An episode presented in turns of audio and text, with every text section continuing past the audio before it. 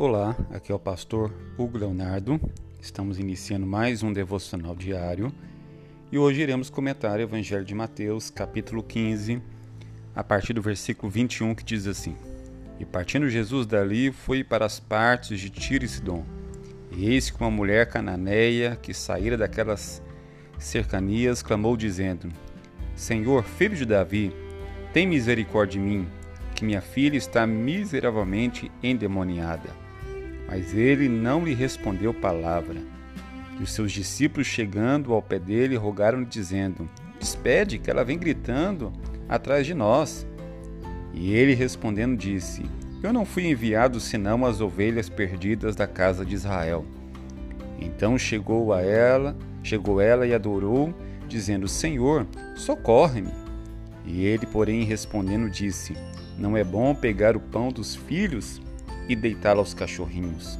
E ela disse: Sim, senhor, mas também os cachorrinhos comem das migalhas que caem na mesa dos seus senhores. Então respondeu Jesus e disse-lhe: Ó oh, mulher, grande é a tua fé. Seja isso feito para contigo, como tu desejas.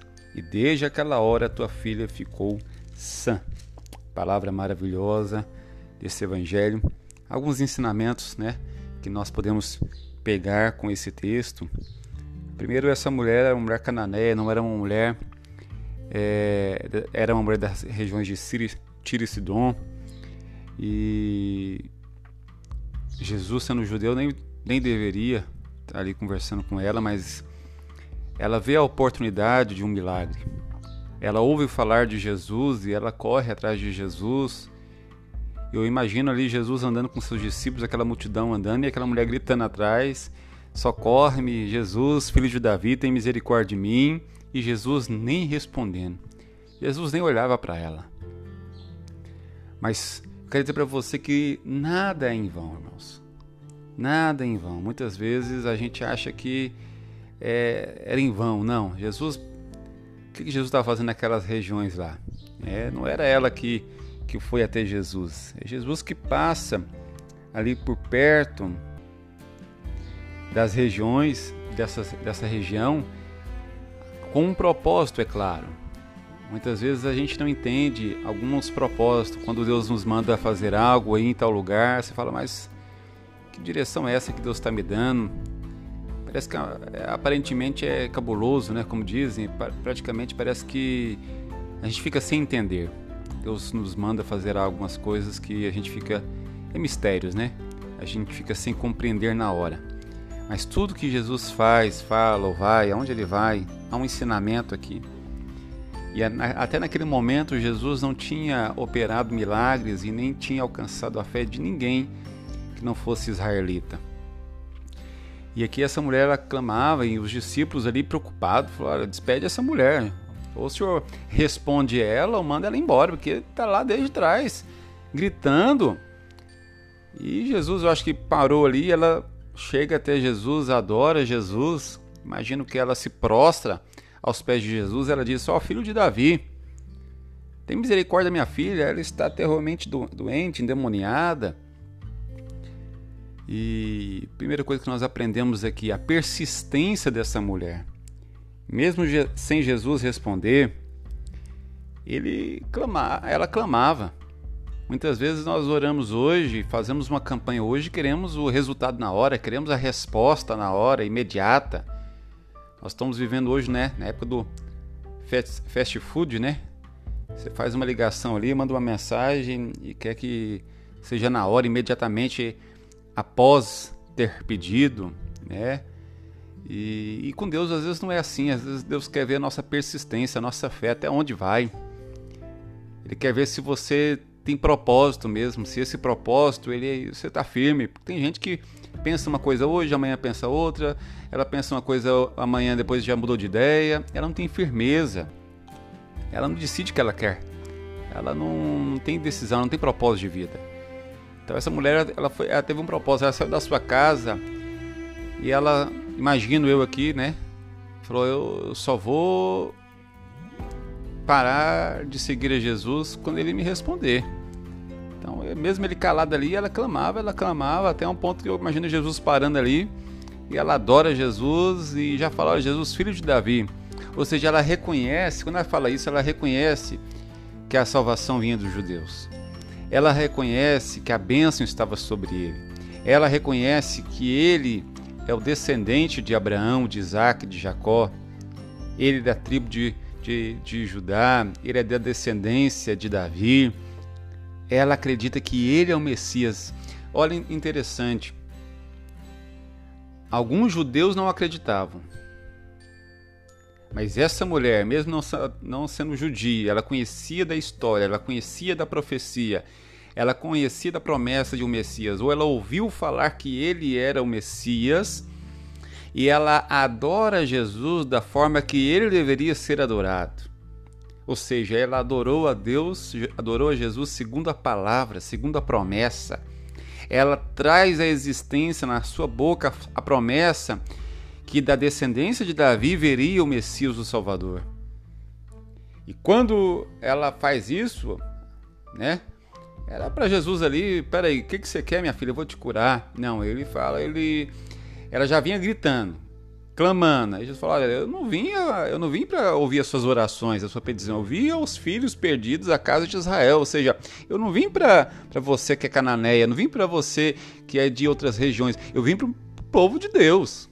Eu vim para os israelitas, descendentes de, de israelitas, hebreus. Mas ela persistia ainda. Falou: Jesus, socorre-me, minha filha está endemoniada.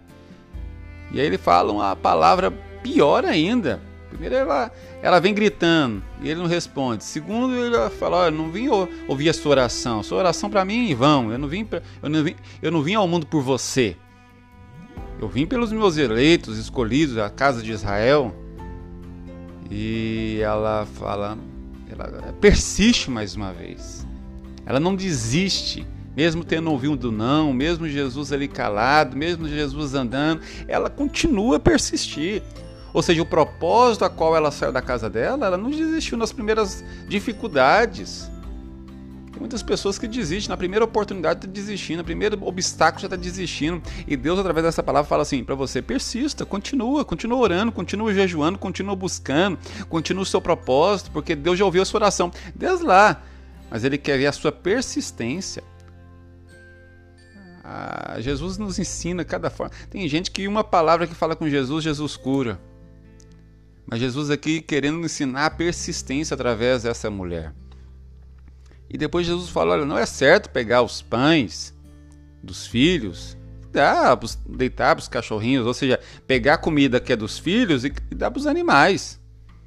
Aí ela fala com humildade: Ah, Jesus, mas até das migalhas que caem da, mão, da, da mesa, os cachorrinhos comem, ou seja, eu não preciso, eu não preciso assentar na mesa, não, não preciso ser filha de hebreu, não precisa ser é, judia. Eu preciso somente comer da migalha, mesmo que for, seja uma migalha, mas eu preciso dessa migalha. Ela se humilha no último degrau da humildade aqui, irmãos.